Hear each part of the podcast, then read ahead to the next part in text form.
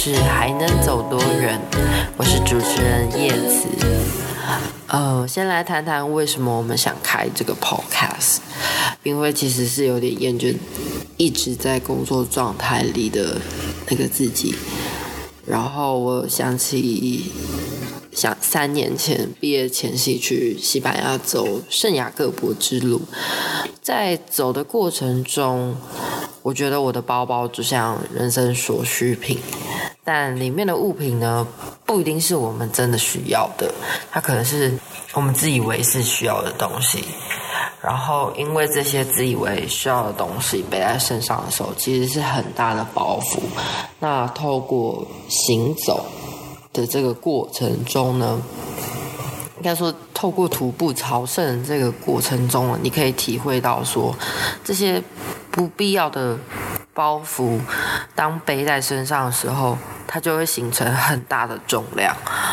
而这个旅程最重要的一件事情，就是你一定要舍弃这些商品或是物品，因为它会造成你在走路的过程中，可能脚的磨损啊，水泡增长的速度会更快。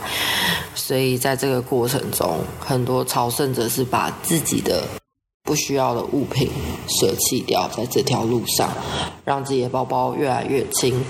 那这个经验也是让我体会到，人生是一直需要去归零，去省思自己的状态。在大学毕业前呢，我许了两个愿望，第一个是去荷兰念书。但是刚好今年新冠疫情的爆发，呃，原本是设定在二零二零年这一年想要去追逐这个梦想，但目前看起来应该是遥遥无期。呃，在工作这三年中，其实有一些事情是有改变我在想念研究所这个看法，所以我觉得这个愿望可能会转一个弯。然后第二个愿望就是再去走一趟圣雅各伯之路。二零一六年，我走葡萄牙之路到终点圣雅各伯大教堂。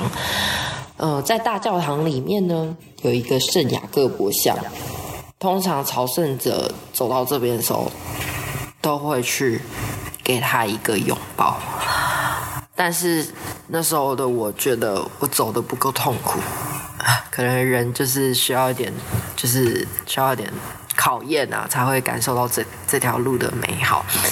而我当时的我比较年轻，我就给他，我就只是轻轻拍他的肩膀，因为下，因为我希希望我下次是经历那种各种人生失意或是一些痛苦，然后需要回来走这条路的时候。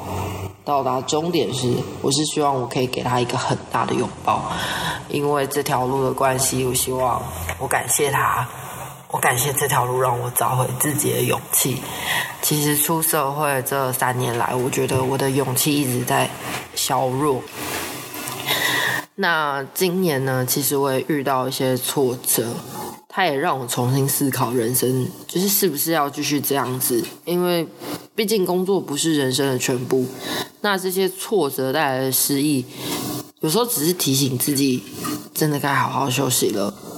然后希望这个挫折呢，让我们都可以找回原本的自己。我是还能走多远的叶慈，我想说的是，我想珍惜每一个当下。